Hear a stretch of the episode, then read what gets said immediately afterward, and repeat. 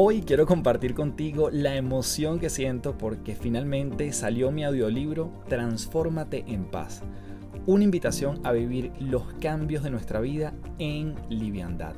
Bien sea porque esos cambios los estemos generando nosotros, los estemos provocando o hayan llegado de manera sorpresiva y no hayamos tenido mayor aviso. Puedes encontrarlo en la aplicación y además está únicamente allí que se llama Big B-E-E-K, B alta E-E-K. Te dejo el handle en la descripción del episodio. Tienes 14 días sin costo para utilizar esta maravillosa aplicación que además tiene más de 250.000 audiolibros. Es mi aplicación favorita y por eso decidí también trabajar con ellos en este proyecto y dejarte allí este pedacito de mi trabajo que tiene que ver con el cambio y cómo podemos vivirlo desde la serenidad. Transfórmate en paz ya está disponible, así que dale clic allí en las notas del episodio para que lo lleves en tus oídos y en tu corazón a partir de ahora.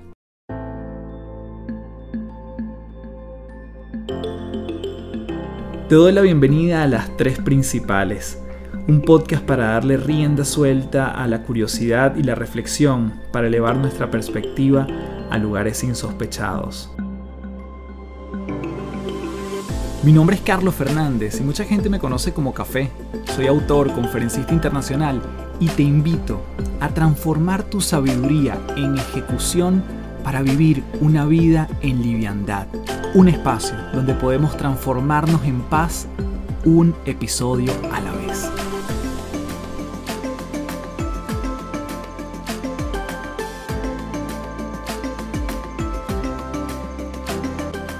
Hello, hello, un gusto saludarte. Mi nombre es Carlos Fernández, arroba Café del Éxito en todas las redes. Gracias, gracias, gracias, principaleros y principaleras, por estar en un nuevo episodio de este podcast, Las Tres Principales.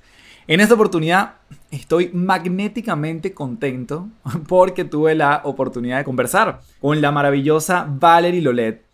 Valerie es una persona increíble que descubrí, te confieso, hace muy poco a través de su audiolibro que tiene justamente en la misma aplicación que yo tengo el mío, Transformate en Paz, ella lo tiene en la aplicación de Big, B-E-E-K, y se llama Eres un ser magnético. Cuando vi el título me llamó poderosamente la atención, me sumergí en su contenido, abracé su historia y vamos a ver principios acerca de cómo, y eso fue lo que conversamos en este episodio, cómo nosotros podemos mantener la coherencia y aprovecharla para manifestar cosas en nuestra vida desde el cerebro y el corazón. Hablamos también de su historia con el cannabis y cómo de eso, que comenzó como algo puntual, se convirtió en un proyecto de vida y en un proyecto de marca, que luego tendría un final increíble. El audiolibro de mm, Valerie está lleno de historias maravillosas y en este episodio rescatamos algunas de ellas justamente para que tú puedas manifestar esas metas, objetivos y sueños que tienes en tu mente, pero como lo verás a continuación, tiene mucho que ver con el subconsciente. Nos dejó herramientas súper prácticas y de una vez te digo que sumérgete en esto, toma lápiz y papel y sácale todo el provecho a esta maravillosa entrevista de la mano de Val Lolet. Bien, tenemos en las tres principales a Val Lolet o Valerie Lolet. De verdad que para mí es un honor y eh, te lo dije al principio, desde que escuché tu, tu audiolibro en Vic, no he parado de consumir tu contenido y quería tenerte en el podcast porque sé que vas a agregar mucho valor. Bienvenida. Gracias, gracias Carlos. Estoy súper, súper contenta y qué honor estar aquí contigo. Gracias por esta invitación. Me, me expande muchísimo el corazón. Mm. Vale, yo quiero comenzar que es como una pregunta que yo sé que va a dar para mucho, pero sí quisiera preguntarte por cómo llegas tú a algo que promueves tanto, que hablas de una manera tan especial de esto como es el cannabis. ¿Cuáles fueron tus primeros acercamientos a esta, a esta planta? Wow, buena, muy buena pregunta. Esto fue en el 2018. En el 2018 yo tengo mi agencia, Verona Office, una agencia con la que hacemos hasta el día de hoy, ya tenemos 11 años haciendo contenido, branding, producciones, eh, consultoría de comunicación, consultoría creativa para desarrollos de marcas, de servicios, de productos. Me encanta, me encanta todo eso. pero en ese año en específico, yo me di cuenta de que nuestros clientes principales, eh, bueno, no voy a decir principales, pero los clientes que nos traían la ganancia más grande a la compañía, estaban recortando sus presupuestos. Estos son los canales de cable, eh, Sony, HBO y Entertainment Television. Cada vez era como, como estaba este paso de el cable a lo digital, a crecer más en digital, porque ya era súper evidente que el mundo digital se estaba comiendo el mundo de, del cable, ¿no? Y estaba, están estas plataformas de streaming. En ese momento, yo dije, ok, ¿qué más puedo ver y hacer con la compañía? Porque aquí hay un cambio evidente, ¿no? Aquí hay un cambio evidente y esto está empezando a afectar de alguna manera el income de la compañía. Ya yo tenía cuatro años acá en Estados Unidos, yo llegué en el 2014, pero mi equipo estaba todo regado por el mundo y bueno, un poco con ese sentido de responsabilidad con mi propia vida, con mi equipo, con mi familia, todo, yo dije, ok, aquí hay que abrirse terreno a ofrecer otros servicios, a crear otra cosa, ¿qué, qué podría ser, no? Y acá en Estados Unidos la industria del cannabis es súper potente, poderosísima, lo sigue siendo. En ese momento era muy claro la industria de más rápido crecimiento que generaba más empleos eso no se ha detenido, pero a mí me llamó muchísimo la atención. Yo dije, ok, aquí puede haber algo interesante. Yo vivo en Miami y en Florida el uso del cannabis medicinal está completamente regulado. Acá hay dispensarios, muchísimos dispensarios, marcas increíbles, doctores fenomenales que trabajan con eso. Y yo dije, déjame explorar, o sea, que puede haber una oportunidad, déjame explorar, ¿no?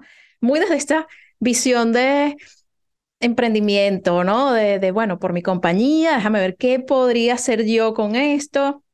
Y me voy a una conferencia médica, eh, una conferencia en donde había médicos, ¿no? Pero también estaba abierto como a, la parte más comercial, distintos ángulos. Eh, sin embargo, esa parte de casos médicos de pacientes tratados con la planta y con los componentes de la planta, que son muchísimos, lo que pasa es que uno nada más tiene como que la parte eh, recreacional, ¿no? De lo que te, te genera high, como la nota, ¿no? El efecto psicoactivo predominante, porque en realidad los otros componentes también son psicoactivos, pero no generan, no comprometen de ninguna manera tus funciones cognitivas. Entonces, estoy allí en esa conferencia y empiezo a ver estos casos y, estos testimonios de, pacientes, hubo uno en particular que, que siempre cuento esta historia, una madre que presentó el caso de su hijo, un caso súper complicado, al niño pues le estaban em, diagnosticando distintas cosas, eh, tumores cerebrales, o sea, un montón de condiciones amarradas a su problema principal que por supuesto comprometía su desarrollo, o sea, una cosa te parte el corazón. Yo estaba, no lo podía creer, veía a esa madre ahí montada en tarima contando el caso de su hijo y cómo su hijo pudo dejar una lista larguísima de medicamentos que le estaban generando efectos secundarios terribles como que le afectaba la piel, el pelo, los dientes, o sea, imagínate, ¿no? ¿Cómo pudo dejar de tomar esos medicamentos y quedarse solo con uno de ellos y CBD? El CBD que es un componente ya muy famoso de la planta, que se utiliza muchísimo en la industria del bienestar hoy en día, eh, lo ayudó muchísimo. Y el niño que le decían a la madre que iba a tener muy poco tiempo de vida, seguía vivo siete años después, en ese momento, ya, ya ha pasado mucho más, y con un panorama mucho mejor del que le habían dado inicialmente.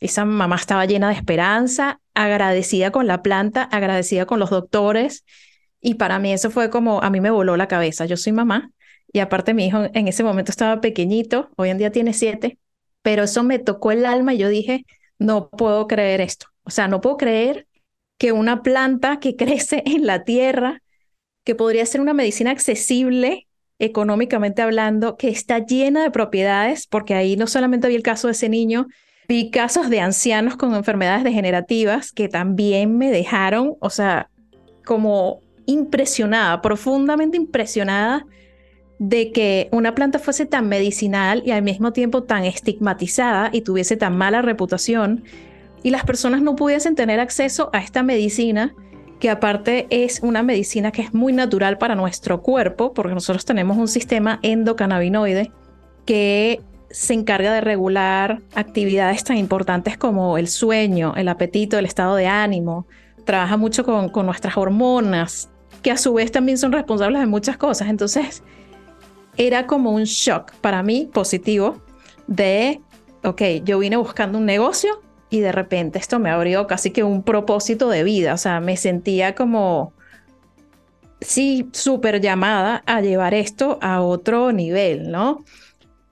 Inclusive cuando sabemos que, que bueno, el, el, tema del cannabis, el cannabis como planta es considerada una droga, tiene toda esta mala reputación, pero fue tan fuerte que pude cruzar un poco ese miedo y decir, yo quiero trabajar con esta planta yo quiero hacer algo con, con esta planta y a partir de ahí empecé a estudiarla, hice un máster sobre la planta, aprendí cómo, cómo crecía, cuáles eran esos componentes, para qué servían.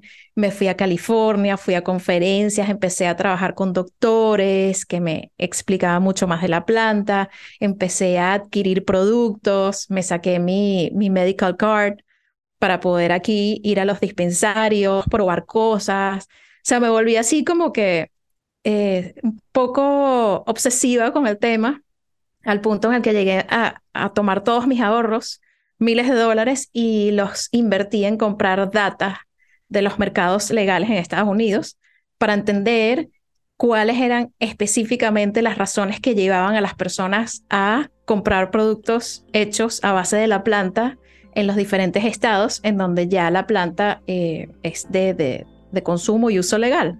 Y eso me dio unos insights alucinantes en los que pude entender, obviamente, o sea, creció en dimensión para mí. La planta se convirtió en la industria, el propósito de la industria, cómo se le puede sacar partido. Y a partir de ahí decidí crear una marca para mujeres en California, porque obviamente es el mercado más grande. Y pasé un año desarrollando una marca de productos de cannabis para mujeres en California, que fue adquirida rapidísimo, como una semana después de haber terminado el proyecto de, más de 200 páginas y el deck y todo. Conocí a la persona que adquirió el, proyecto completo y eso fue como un wow, tenía razón. Esto es demasiado importante. la marca. Sí, me compran la marca acá. Déjame, porque esto obviamente tiene, me saltan 10.000 preguntas en esta pequeña historia que nos ha regalado. En ese minuto antes de la conferencia, que fue como una gran, un gran descubrimiento, ¿tú consumías cannabis en alguna de sus modalidades? Sí, claro. O sea, es como para mí estaba súper claro, como para darte un contexto, yo toda mi vida, o sea, de papá súper conservadores, mi mamá ni siquiera toma alcohol, o sea, imagínate. Así como que toda mi vida fue así hasta los 22 más o menos. Ya estaba terminando la universidad que decido probar la planta y que déjame probar a ver qué es esto porque demasiada gente a mi alrededor lo hacía, ¿no? Yo estudio comunicación social, la mayoría de las personas que estudiaban conmigo, como yo, pues estaban trabajando publicidad, en medios, y la verdad es que en todos esos lugares el uso de la planta es súper común y yo estaba un poco ajena a ello hasta que un día alguien como que me, generó este interés porque yo decía, esta persona es fabulosa, déjame yo también probar para ver, ¿no? ¿Qué es esto? Y ahí me di cuenta de que evidentemente no era lo que yo me imaginaba que era y que no generaba las cosas que yo me imaginaba que podían generar, ¿no? O sea, eso también forma parte de la desinformación, la falta de educación al respecto.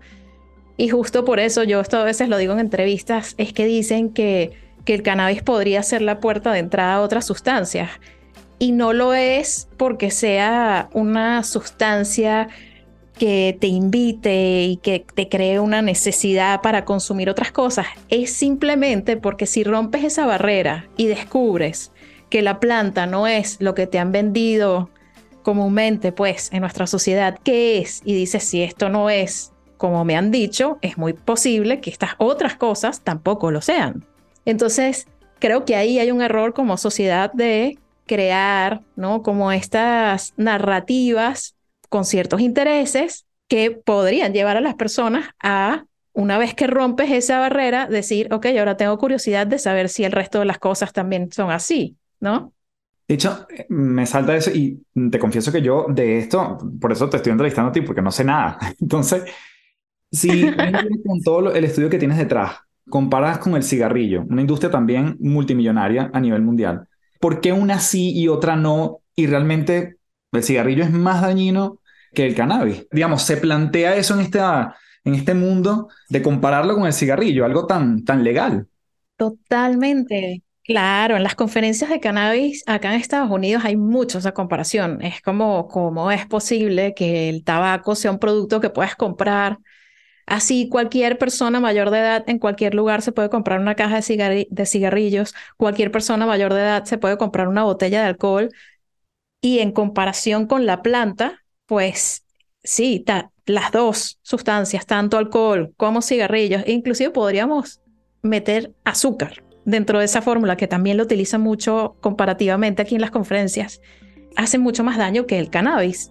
Pero hay muchos intereses que se establecieron décadas atrás, más de 80 años atrás, intereses políticos, sociales, eh, mucha injusticia social, racial aquí en Estados Unidos, llevó a que se tomaran esas decisiones estratégicas para poder tomar medidas también como, bueno, cosas tipo la gran mayoría de las personas hasta el día de hoy que entran en la cárcel por posesión de cannabis, así sea un cigarrillo, un joint o más, en actos no violentos, simplemente, posesión de cannabis, la mayoría son personas, son afroamericanos y son latinos. Ya eso te dice muchísimo, muchísimo de la disparidad, la diferencia que hay. Entonces, sí, o sea, sí hay mucha de esa comparación si hay muchos intereses que venden alcohol, porque nuestros supermercados están llenos de azúcar y de repente está esta planta que con educación y trabajada a través de la medicina puede ser tan beneficiosa para todo tipo de ser humano, porque esto es beneficioso para niños en sus distintos componentes, ¿no? No es que la planta completa un niño se la fuma, no, no quiero que mal, malinterpreten esto. La planta tiene unos componentes como el CBD, que era el que eh, mencionaba al principio, los puedes extraer y crear medicinas, crear cápsulas, gotas, crear eh, ungüentos, lociones, o sea, hay muchas maneras de recibir las propiedades de la planta y funciona para niños hasta el último momento de vida, o sea, acá ayuda mucho la planta a que personas muy mayores hagan su transición, ya puedan dejar su cuerpo físico en paz, sin miedo, sin paranoia, sin ansiedad, una muerte, por decirlo de alguna manera, mucho más digna, ¿no? Pueden tener a través de la planta. Entonces, a mí se me despertó este deseo de, bueno, yo voy a, voy a hablar de esto y lo voy a estudiar para poder hacerlo de una manera responsable. También hablar de, del uso eficiente, del consumo responsable, ¿no? Desde un lugar de conocimiento, de práctica, de, de estar ahí, ¿no? Regálame alguna data que soporte un poco lo, que nos estás diciendo, ya que incluso invertiste en data en un momento tan importante eh, para tu investigación, que nos pueda también, eh, digamos, vincular con la parte más científica, si se quiere. Sí, bueno, ah, un dato interesante que a mí me, me gustó mucho y me marcó es esta perspectiva de que la planta era usada más por hombres y como un tema ¿no? de recreacional. Y resulta que no, que o sea, si vamos como a, al país entero, casi la mitad son mujeres.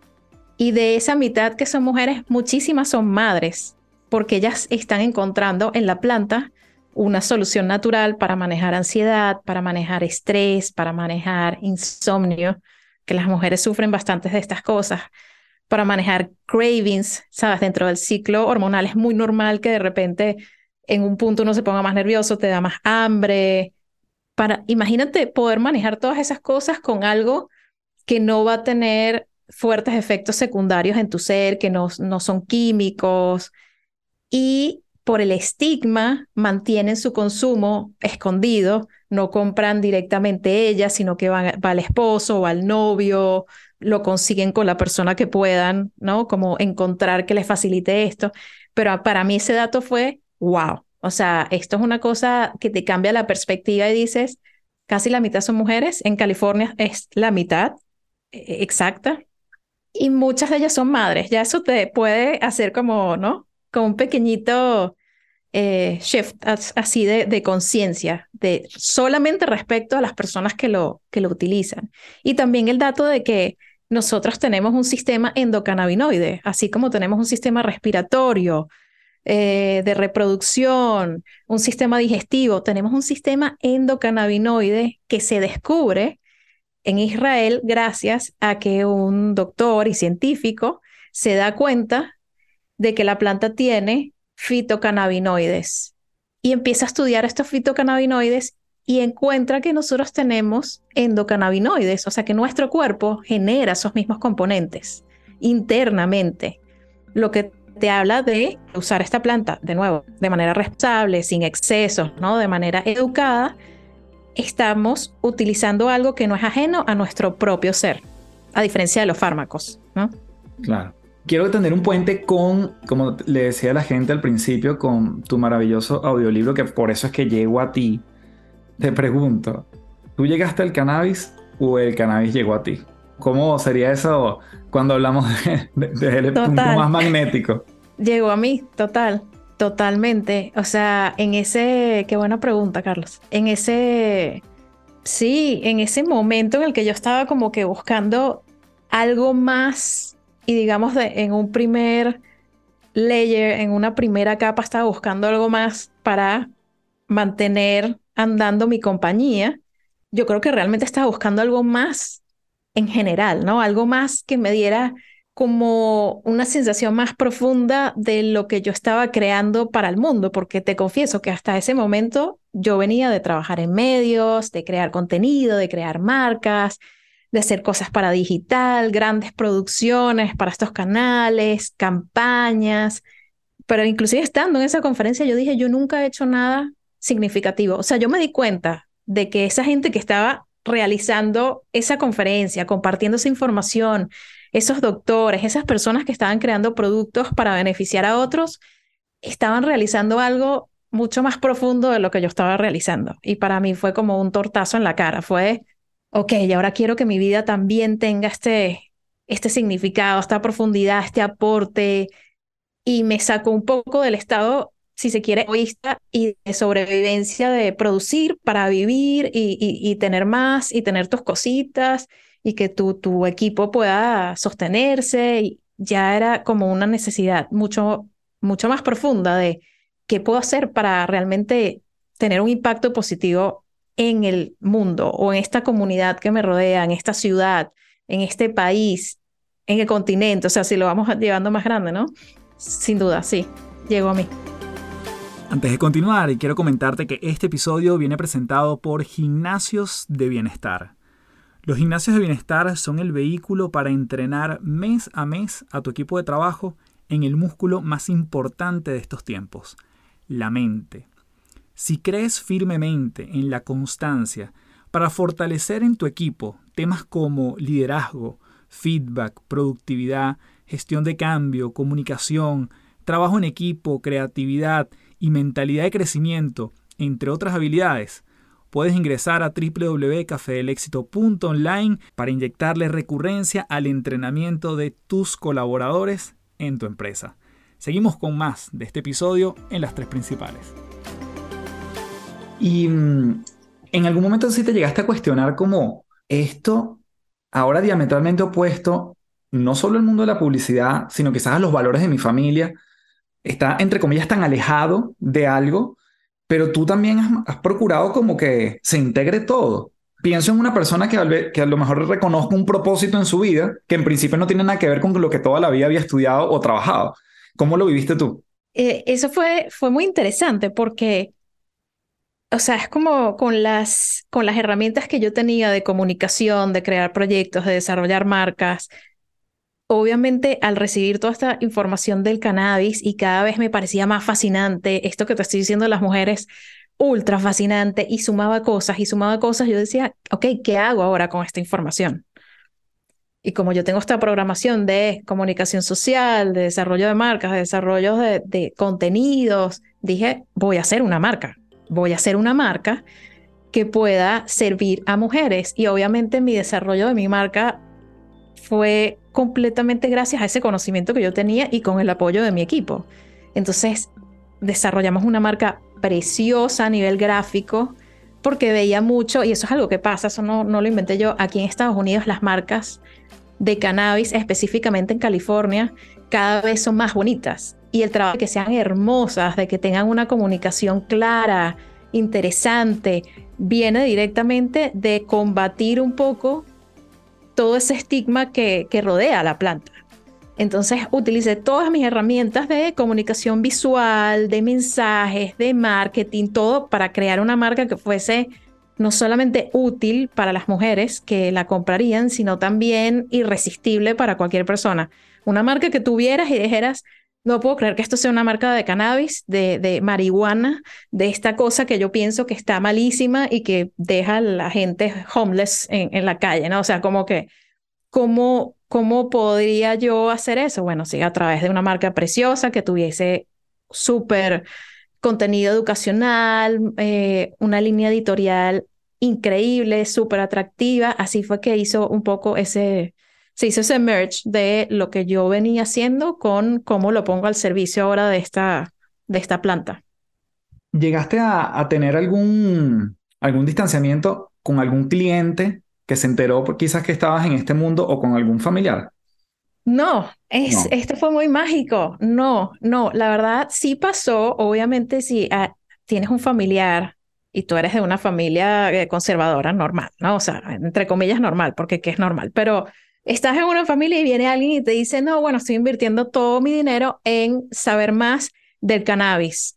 Obvio, sí recibí un poco de resistencia de, pero ahora vas a trabajar con drogas. O sea, como, ¿qué es esto?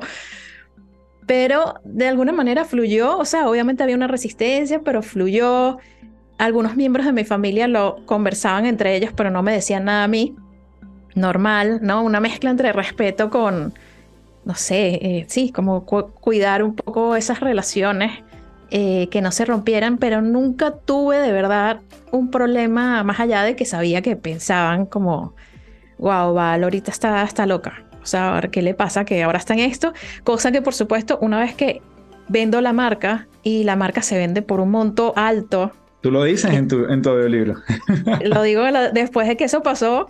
La mayoría de las personas eran, wow, qué interesante esta industria, cómo puedo aprender más y participar en ella. O sea, fue así como un, un, cambio completo de, ok, no, sí, era algo maravilloso y, y qué bueno que esto está pasando. Y de hecho, clientes que tenía de la agencia empezaron a buscarme para desarrollar ellos marcas de CBD o mm. productos derivados. Entonces me terminé convirtiendo como una especie de referente de un mundo que antes era desconocido para, para ellos a un, un punto de, encuentro y de interés, como coméntame, edúcame, enséñame, vamos a hacer algo, ¿no?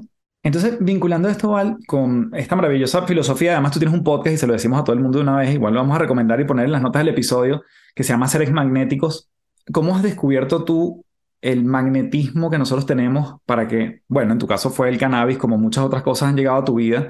¿Cómo nos convertimos en ese imán de las cosas que realmente queremos manifestar en nuestra vida? Esto es una pregunta muy amplia, pero yo sé que nos va a ayudar a desmenuzarla. Me encanta, me encanta. Fíjate, a mí me sucedió algo con la planta. Yo creo que ese puede ser como el, el ese fue mi journey. Me sucedió algo con la planta súper interesante, que fue darme cuenta de que hay mucho más, hay mucho más de todo. Y yo dije, si existe esta planta, que sigue siendo una sustancia ¿no? que está fuera de nuestro cuerpo, si existe esta planta y puede beneficiar a tantas personas, ¿qué otras cosas hay que pueden también beneficiar a muchas personas y que no sean sustancias? Porque aunque te estoy hablando de que la planta tiene muchos componentes, el CBD para mí es un suplemento y vas a ver que por la experiencia que tengo aquí ya con médicos, va a ser considerado un suplemento para todos. O sea, ya hay muchas, muchas cosas como, por ejemplo, el autismo. Están haciendo estudios en donde ven que los niños que tienen autismo es simplemente son neurodiversos. Cuando están en ese punto, han estado haciendo exámenes que demuestran que tienen una baja de endocannabinoides. Al ser suplementada esa baja con CBD, los casos mejoran. Entonces, yo dije, ¿qué más? ¿Qué más hay? ¿Qué no estoy viendo? Porque eso para mí fue, o sea, como cuando te consigues algo en la vida que te abre una nueva dimensión, yo dije, hay más dimensiones.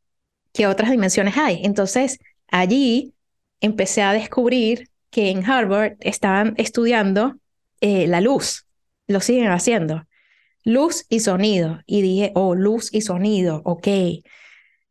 Empecé a ver cómo estaban haciendo intervenciones, que el sonido ya tiene mucho tiempo, pero la luz es, y también tiene mucho tiempo, pero estos estudios son nuevos, cómo podían entrar en el cuerpo humano de una manera no invasiva a través de rayos de luz, ¿no? Y por eso existe el láser, pero el láser te quema, entonces tiene que ser como que modular mucho esta potencia de la luz para poder atender cosas en el ser humano, todo con el objetivo de crear mayor bienestar, mejorar la salud. Y dije, wow, el tema de la luz, fascinante, y me clavé también allí en la luz. Luz y sonido, las ondas, cómo funcionaban.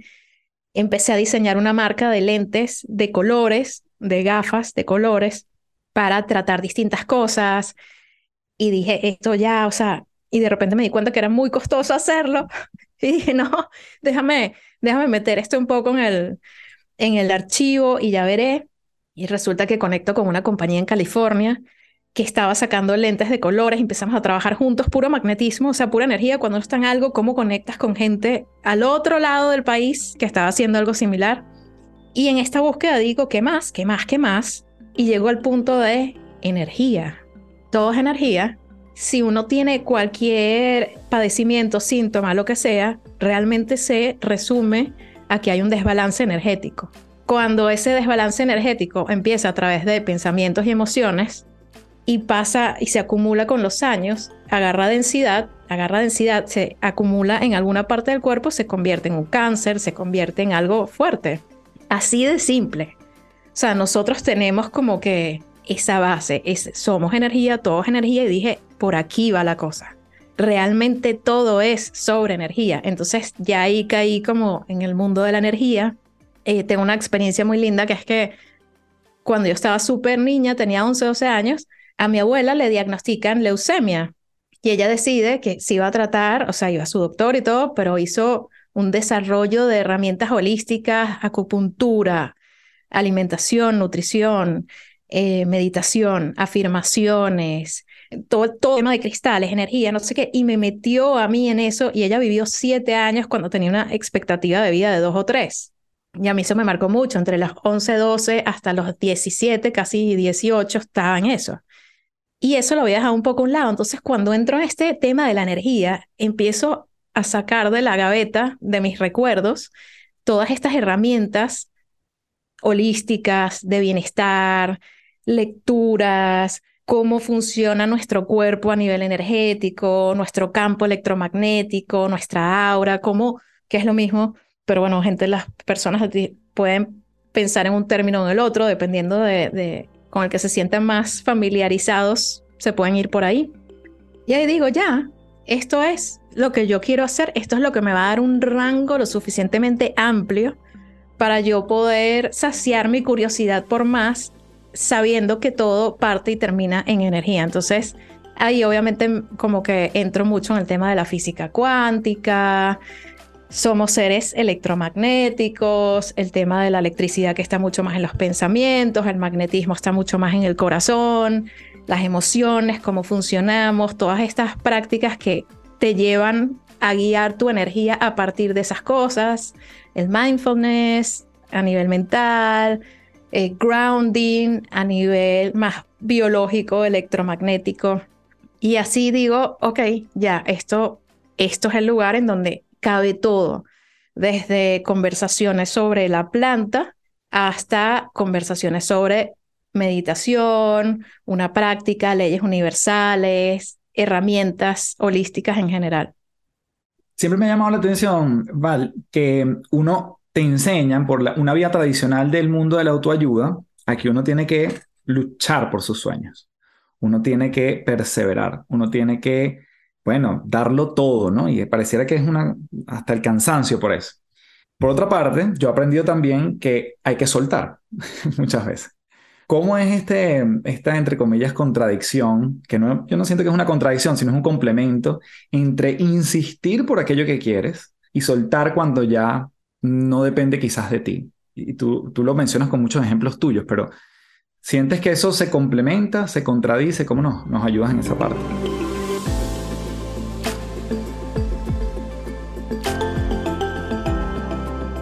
Excelente, sí, eh, o sea, total, es, es, una inquietud que todos tenemos, súper natural cuando empezamos con estas herramientas, porque como pasa en Vic, que es este, esta plataforma, este app en donde los dos tenemos nuestros audiolibros, fíjate, esto lo ilustra muy bien. En Vic, los temas son emprendimiento, que es mucho de darle con todo, ¿no?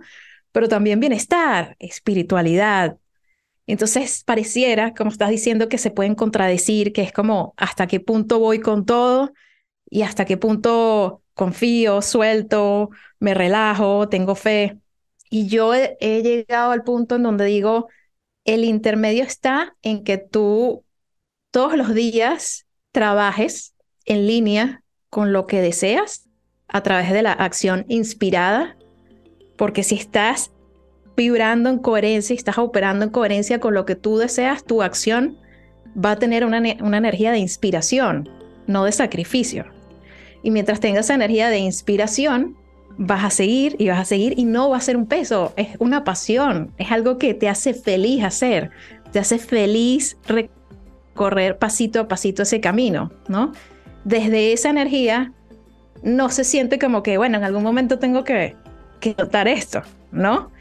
Si nosotros trabajamos desde esa energía y adicionalmente con una confianza plena en que mientras nosotros estamos dando pasos adelante, el universo, la fuente, Dios, también está recibiendo ese mensaje y también está dando pasos hacia nosotros, se convierte como en una en un proceso súper armonioso porque tú estás haciendo todo lo que tú puedes hacer sin resistencia, sin sentir que es un esfuerzo y sin peso, y al mismo tiempo también estás confiando en que algo más grande que tú también te va a estar ayudando y apoyando en ese camino. O sea, que me encanta porque, bueno, esto podemos estar hablando horas, pero yo te pregunto porque uno, y yo me hago cargo de esto, ¿no? Yo puedo decir, me propongo esta meta o este objetivo, esto tiene ciertos obstáculos, como todo, quizás, cosas que a veces me van a costar más, días que me van a costar más. ¿En qué momento yo sé que no estoy fluyendo que no estoy siendo coherente, que estoy forzándolo y no que estoy esforzándome, que sería lo natural también que, que pudiese yo hacer. Es decir, en un ejemplo concreto, le voy a escribir un mail a una persona que me interesa muchísimo hacer una alianza con esa persona. No me contesta. Listo, ya no fluyó, me voy, más nunca le escribo. O no, le escribo, le escribo, le escribo, le escribo, le escribo hasta que me conteste. En un ejemplo muy básico, cuando entendemos el esforzarnos en la persistencia, versus el cuando ya no, ya esto, ya lo estoy rompiendo, estoy tratando de meter un círculo en un cuadrado. Yo creo que te lo dice, o por lo menos en mi opinión, ¿no? Te lo dice tu propia energía.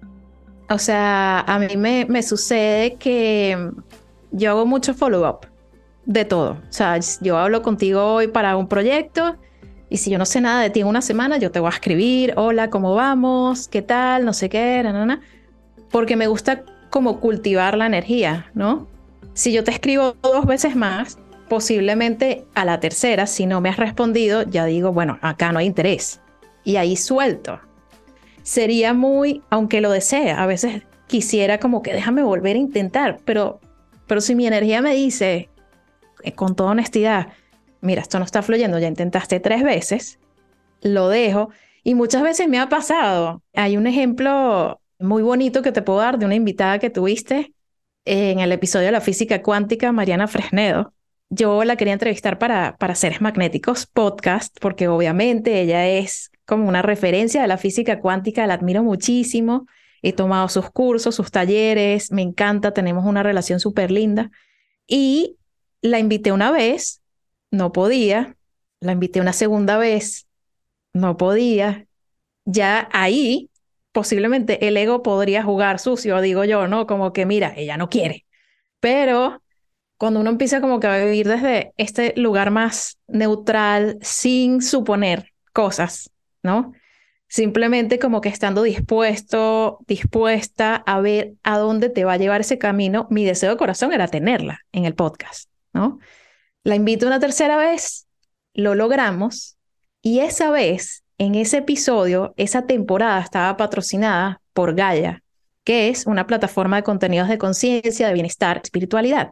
Cuando Gaia escuchó el episodio de la física cuántica, que estaba justo en ese season, en esa temporada patrocinada por ellos, me dicen, gracias por tocar este tema, nos fascina porque ellos no me no marcaban la editorialidad, simplemente son los patrocinantes y escuchaban los episodios. Nos fascina y nos fascinó también tu invitada. Queremos que te vengas con Mariana, invitadas a una conferencia con Bruce Lipton y con Greg Braden aquí en el Gaia Sphere porque queremos, solo porque sí, ¿no? Si Mariana hubiese dicho que sí la primera vez o la segunda vez, no, se hubiese dado. No hubiese estado en la temporada patrocinada por Gaia, mm. que iban a escuchar y nos invitaron a, este lugar maravilloso. Mm. Todo es perfecto. No, eh, me encanta, me encanta ese ejemplo y creo que lo ilustra muy bien. La alineación que tú mencionabas entre cerebro y corazón, entre electricidad y magnetismo. Cuéntame cómo lo has visto tú en tu experiencia. Obviamente, probablemente la meditación esté presente allí, eh, pero esa coherencia, vamos a decir, esa verticalidad que, que, buscamos, ¿cómo la podemos hacer carne? ¿Cómo le damos vida? Eh, bueno, esto es, esto es fascinante, esto es un tema de horas que podemos estar aquí. lo, sabemos. Aquí le vamos a prometer a la gente una segunda parte. Demasiado. Eh, bueno, algo que he visto también mucho a través de, o sea, de, a partir de mi trabajo interno y lo veo en las personas con las que trabajo, porque hoy en día también doy sesiones así uno a uno, que es muy natural y lo menciono en el audiolibro de Eres un ser magnético, es este nivel de desconexión del corazón tan grande que tenemos.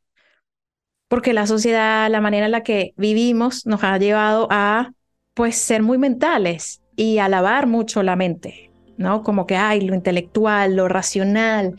Wow, y resulta que realmente nos estamos limitando y estamos limitando el ser que somos porque dejamos un poquito como en lugar secundario el cuerpo, el corazón, las emociones y resulta que son inteligencias con las que también contamos que no entrenamos porque estamos simplemente educando, entre comillas, a la mente que de verdad termina siendo una especie de adoctrinamiento porque nos educan en cosas muy específicas de acuerdo al momento en el que estamos creciendo, ¿no? Hoy en día la educación está como actualizándose lentamente, ¿no? Eso está pasando, es un proceso.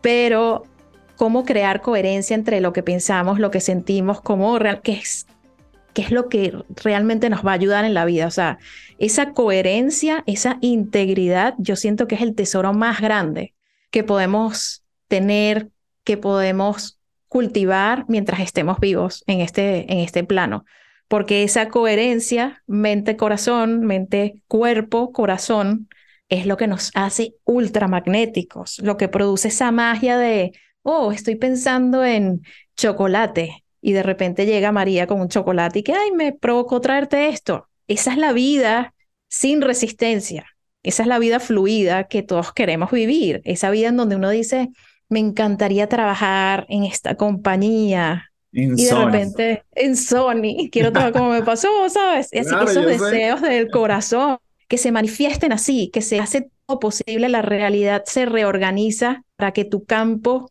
electromagnético conecte con esas cosas que deseas conectar. Esa coherencia yo creo que viene a través de mucho trabajo interno, muchísimo. La primera herramienta que yo le recomiendo a, a las personas que nos están escuchando, aparte de la meditación, que es un must porque eso, ese estado de calma es lo que te empieza a enseñar el potencial que vive en ti y lo que es estar y rendirse a la frecuencia natural de nuestro ser, que es amor puro y es calma y es esa neutralidad, es ese observador que realmente somos porque estamos experimentando una vida como humanos, pero somos este ser infinito, ¿no? Este broadcast de energía que está canalizándose a través de nuestra figura como humanos. Pero aparte de la meditación, el trabajo interno profundo, yo lo empezaría con shadow work, con trabajo de sombra, que es esta herramienta que nos permite reconocer en un estado consciente, a través de una conversación, de preguntas, cosas que tenemos almacenadas en nuestro subconsciente.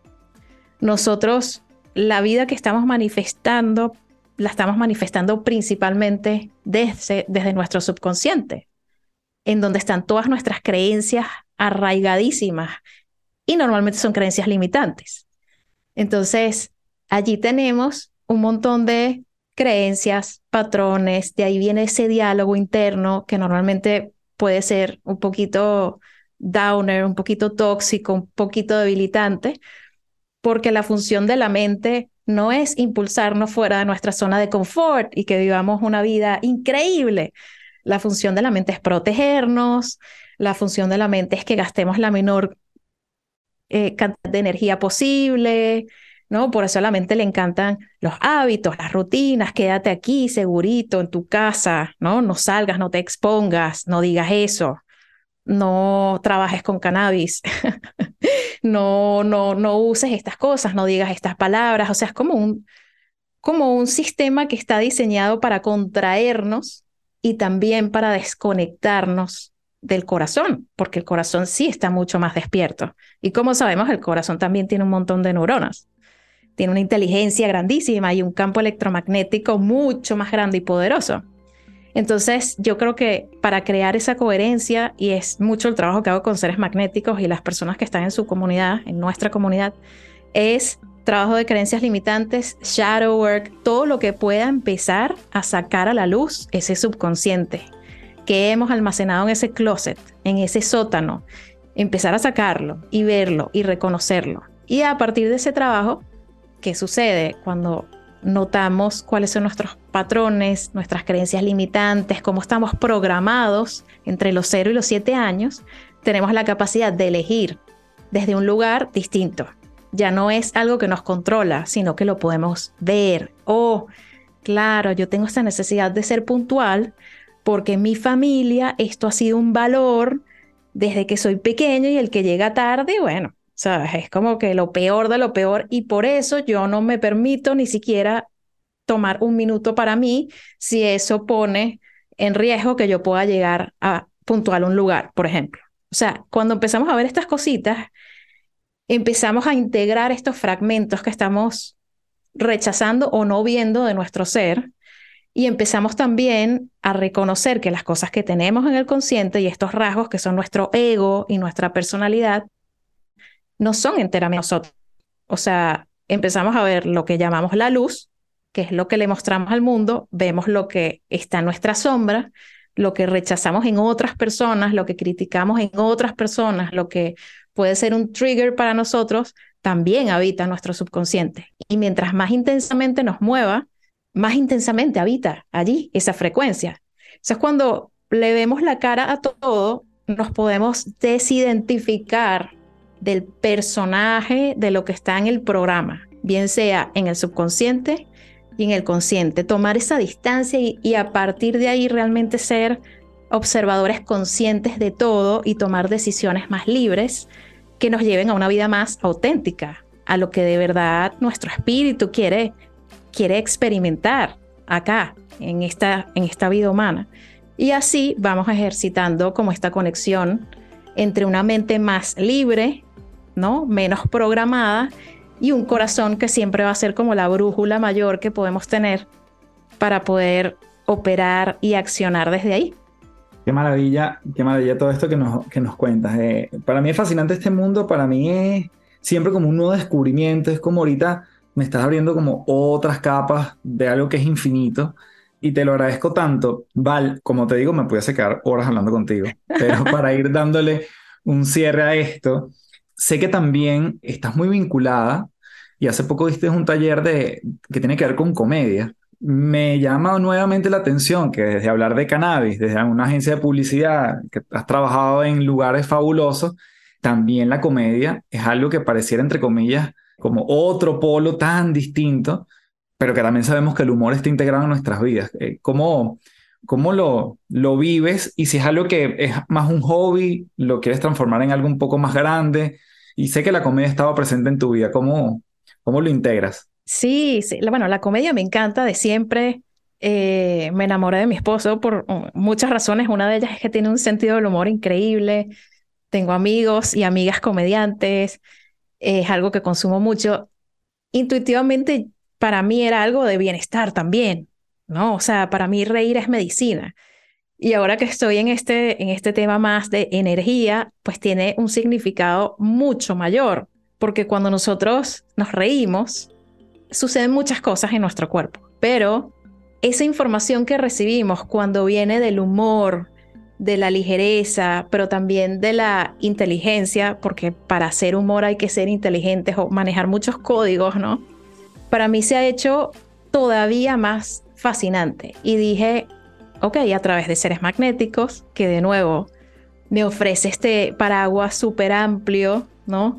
Para poder compartir temas. Hemos tenido comediantes en el podcast y hablamos mucho de, de, la risa y del humor como medicina, como un aditivo para la comunicación efectiva, como algo que puede hacer los momentos memorables. Dije, bueno, mi corazón lo desea, mi corazón desea hacer esto y estoy segura de que va a beneficiar a las personas que asistan a este taller.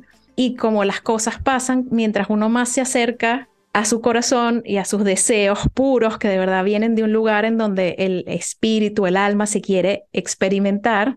Tenía este, este deseo de hacer un taller y de repente una amiga comediante me dice, voy a Miami y no solamente voy a presentar en un show, sino que tengo un taller de comedia que quisiera hacer allá. Y le pregunté, ¿y este taller de comedia puede ser para otras personas, para todo el mundo? Sí, sí, lo podemos aplicar para cualquiera. Yo, perfecto yo voy a hacer la producción de este taller y lo vamos a hacer acá en Miami. Esto va a beneficiar al grupo que vaya. Estoy segura de que va a ser una cosa increíble. Y así fue. Entonces ya tenía quien iba a dar el taller, porque obvio yo no soy experta en comedia, solo la disfruto muchísimo. Ya tenía eso. Estoy trabajando con un proyecto em, que se llama Minds of Tomorrow, que es un Creative Tech Club de niños aquí. Eh, soy parte de la familia de, ese proyecto y en este momento estamos en una ronda de inversión única, levantando capital para poder tener más de 100 estudios en todo Estados Unidos en los próximos tres años. Em, ya que estaba trabajando con ellos y el lugar es espectacular, le pregunté a la CEO de la compañía si yo podría utilizar el lugar para dar el taller. Inmediatamente me dijo que sí y bloqueó la fecha que yo quería, sin ningún costo. Entonces ya tenía a la comediante, ya tenía el lugar, y dije, ok, empecé a rodar la información, vamos a hacer este taller. Una de esas personas era un fotógrafo y me escribió y me dijo, ¿quieres que yo cubra el evento? Gratis. y él es increíble, o sea, es un fotógrafo alucinante con el que he trabajado para proyectos. Y todo se dio mágicamente. Ese, así pasan las cosas cuando uno está trabajando en coherencia y a mí me falta mucho, esto ni siquiera es como, miren lo que me pasa, mi vida maravillosa, no, o sea, es un trabajo que se hace diario, pero, pero realmente la vida empieza a fluir muchísimo más cuando uno opera de esta manera. Y así fue, se dio ese, ese taller de comedia, fue memorable, los testimonios increíbles, las personas fueron para aprender de humor y de comedia y cómo utilizar eso en su comunicación personal y profesional y salieron con unas experiencias de vida significativas, o sea, tenía unos mensajes de llorar de felicidad, como wow, cómo generó esto en, en este grupo de personas y, fue, fue un evento muy, muy lindo que estoy súper contenta de que se pudo dar así como se dio. Antes de pedirte, como el podcast se llama Las Tres Principales, antes de pedirte tus tres principales. Sí. Alguien que nos está escuchando y dice, muchas veces el corazón me lleva a un lugar, pero pienso en cómo voy a vivir de esto, esto me va a dar plata, y era un poco, si no me equivoco, lo que te pasó con el tema del cannabis al inicio. Esa dualidad entre tengo que mantenerme, pero mi corazón me dice que vaya a otro lado, ¿nos ayudas a, dar algunas pistas? Wow, sí. Eh, yo siento que algo que, que puedo recomendar y que siempre digo, porque pasa mucho en las sesiones de trabajo de sombra, que las personas se dan cuenta como que, ok, mis propósitos, porque tenemos varios, decir que uno tiene un solo propósito es quedarse corto, ¿no? Pero mi esencia, mi alma, mi propósito va por aquí o mis propósitos van por allá, mis gustos. ¿Y ahora qué hago? Porque mi vida es completamente lo opuesto, ¿no? Y enfrentarse a, ok, tu mente racional y tus programas te han llevado a crear esta vida cuando tus deseos de corazón estaban apuntando a otro lugar, ¿no? No es déjalo todo y, vive en la calle, no, para nada. Pero mi consejo ahí es Continúa cultivando la claridad sobre lo que quieres sin desechar la vida que has venido creando hasta ahora, porque esa vida seguramente te ha dado muchas herramientas que vas a poder integrar y aplicar a este nuevo deseo que estás descubriendo, ¿no? Entonces, camino, mi recomendación sería, si uno descubre que tiene unos deseos del corazón, empezar a experimentarse en esos deseos. Digamos que alguien se da cuenta de que su pasión es la cocina, pero es un abogado. Entonces, ¿qué podría hacer? Empieza a tomar cursos de cocina, empieza a compartir con chefs, empieza a, a, tener esa experiencia. No es que tienes que dejar de ser abogado completamente, pero la vitalidad y la energía que te va a dar experimentarte en esas frecuencias de ese deseo va a hacer que tú puedas poco a poco darle forma en esa co-creación con el universo que estamos, en lo que estamos todo el tiempo a cada segundo cómo vas a llegar a un punto intermedio en donde se te va a mostrar, se te va a terminar mostrando cómo tú vas a poder vivir ahora, si lo deseas, de eso que te gusta más y que te apasiona, sin que sea un desarraigo completo de tu vida y de tu identidad, por decirlo de alguna manera, anterior. Todo se hila, todo, todo funciona, aquí nada se desperdicia. Este universo es, este universo es más sustentable ecológico y reciclable de lo que pensamos. Aquí nada está de más y nada, nada, nada se pierde, nada se deja por fuera, todo se puede reutilizar. Val, pedirte entonces tus tres principales, tres recursos, principios para seguir trabajando en lo que nos has tan amablemente compartido. Oh, bueno, como mencioné, em, el trabajo de sombra yo creo que es transformador. O sea, recursos hagan un poco de trabajo de sombra, puede ser en una sesión conmigo, con cualquier persona, puede ser que se sumerjan en el tema, eh, libros diarios para responderse preguntas, eh, digamos, en la privacidad de su hogar, para hacerlo, si es algo que les llama la atención, yo creo que es una herramienta transformadora, liberadora y súper expansiva, porque una vez que nos podemos ver más enteros y enteras, ver qué más habita en nuestro ser sin saberlo, tenemos esta capacidad también de expandirnos más afuera, ¿no? De poder crecer fuera de esta caja eh, en la que ni siquiera vemos muchas veces que estamos metidas y metidos. Shadow work, trabajo de sombra, esa sería una. También la mencioné, pero es que es demasiado importante para mí como herramienta y recurso la meditación. La meditación ese estado de calma, bien sea a través de meditación guiada, yendo a un evento o, eventos o haciéndolo en una plataforma, con un profesor, sin un profesor, a través de mantras, meditación zen, mindfulness, o sea, lo que sea que te guste, es un punto y un espacio de reconocimiento del ser necesario.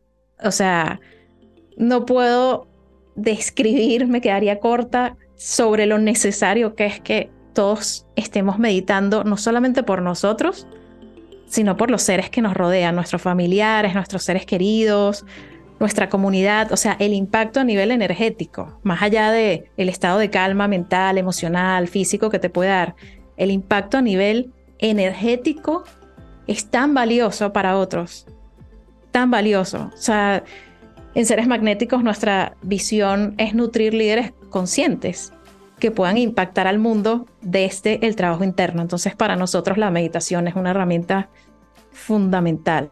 Yo creo que la última sería en cuanto a estos recursos que pueden aplicar en donde estén y como estén, breathwork, respiración consciente. El breathwork también es una cosa, también, o sea, en donde estés lo puedes practicar.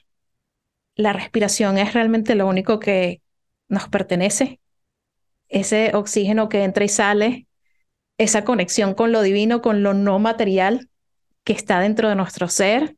Ya sabemos que tiene una relación con el espíritu impresionante la respiración y es otra herramienta poderosísima para poder realmente sentir, que es la palabra que puedo utilizar un poquito más acertada, creo, para poder sentir quiénes somos o lo que somos realmente a través de la respiración. Súper poderoso. Breathwork, breathwork parasimpático. Si me están escuchando en seresmagnéticos.com hay un taller increíble con un experto en breathwork parasimpático que es alucinante. Es un antes y un después de hacer ese taller. Te deja en un estado de paz, de calma, de expansión y conexión con todo que, que es indescriptible. Se los recomiendo. Bueno, yo recomiendo también tu audiolibro que por ahí te conocí. En, está en esa, en esa maravillosa plataforma. Eres un ser magnético, es el título. Tu podcast, obviamente, que lo hemos mencionado muchas veces. Y te doy las gracias en mayúscula por, por tu generosidad, por tu entrega. Y ojalá podamos seguir eh, haciendo cosas y, ojalá expandiendo una palabra que yo, para mí tiene mucho sentido seguirla divulgando. Así que eh, te agradezco un montón. Y si quieres, te despides de la audiencia con lo que quieras. Ay, gracias, Carlos. Gracias por invitarme. Gracias por descubrirme, porque fue muy mágico llegar a ti, gracias a ti. O sea, fue así como amo tu podcast. Desde que me hiciste la invitación, lo que he hecho es escuchar este podcast. Muchos invitados increíbles, temas fascinantes, prácticas que me encantan. Todavía me faltan unos episodios, obviamente, por escuchar porque tienes muchísimos y te felicito. Quiero aprovechar este momento para felicitarte porque lo que tú estás haciendo, y es algo que amo y con lo que me identifico, impacta positivamente al mundo. No solamente hoy, sino quién sabe por cuánto tiempo, porque en Internet queda todo. Así que, gracias por esta invitación tan especial, eh, por entrar en mi universo del que ahora, por supuesto, eres una parte con un brillo especial y mm, saludos de corazón, un abrazo grande para todas las personas que están escuchando este episodio. Vale, nos seguimos viendo.